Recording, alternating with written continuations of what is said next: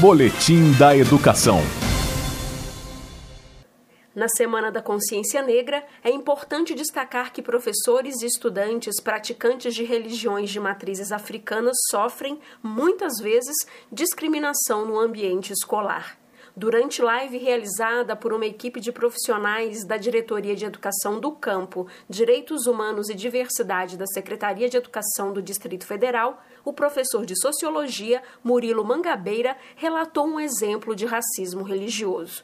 Eu sou do Candomblé há seis anos e, enquanto dava aulas, em alguns momentos, é, essa religiosidade, essa tradição, ela aparecia de alguma forma. Como, por exemplo, eu dava aula para turmas onde eu só dava aula na sexta-feira. E para algumas pessoas que não sabem, para nós, em alguns dias da semana, nós nos vestimos de branco, por um costume amparado na nossa tradição. O engraçado é que ver um homem negro vestido de branco às sextas-feiras suscitou algumas perguntas dos alunos do tipo, professor, você é macumbeiro? Engraçado que um homem negro de branco nunca poderia ser um médico, um ortodontista, ou outra coisa assim. E por conta de uma pergunta dessa, exatamente nesse dia da aula, meu planejamento pedagógico voou pelos ares e eu mudei o meu planejamento pedagógico basicamente para explicar o, que são comunidades de matriz africana no Brasil. Para enfatizar a dimensão dessa temática para os estudantes, o professor Murilo explicou.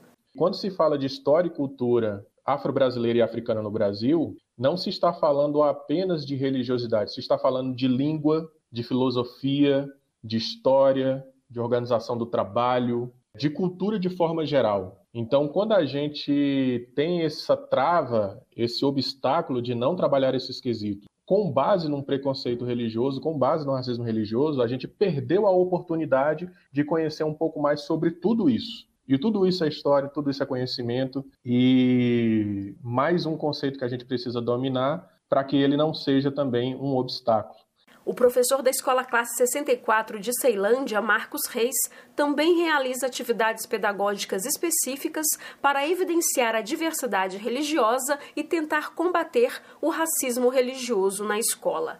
Uma coisa que eu faço muito com minhas turmas, e todo dia eu estou fazendo até na plataforma agora, eu coloco o pensamento do dia. E o pensamento do dia eu uso provérbios africanos que tem a ver com a religiosidade africana. Eu coloco provérbios indígenas, que vai falar da religiosidade indígena. Coloco provérbios judaicos lá, que vão estar na Bíblia. Então, eu sempre coloco um provérbio diferente. E quando eu estava em sala de aula, eu falava, gente, está vendo esse provérbio aqui? É um provérbio africano, da religiosidade africana. E esse provérbio fala em amor ao próximo, amor à natureza, amor ao Deus, ao seu Deus, que tem nomes diferentes em vários, em vários locais.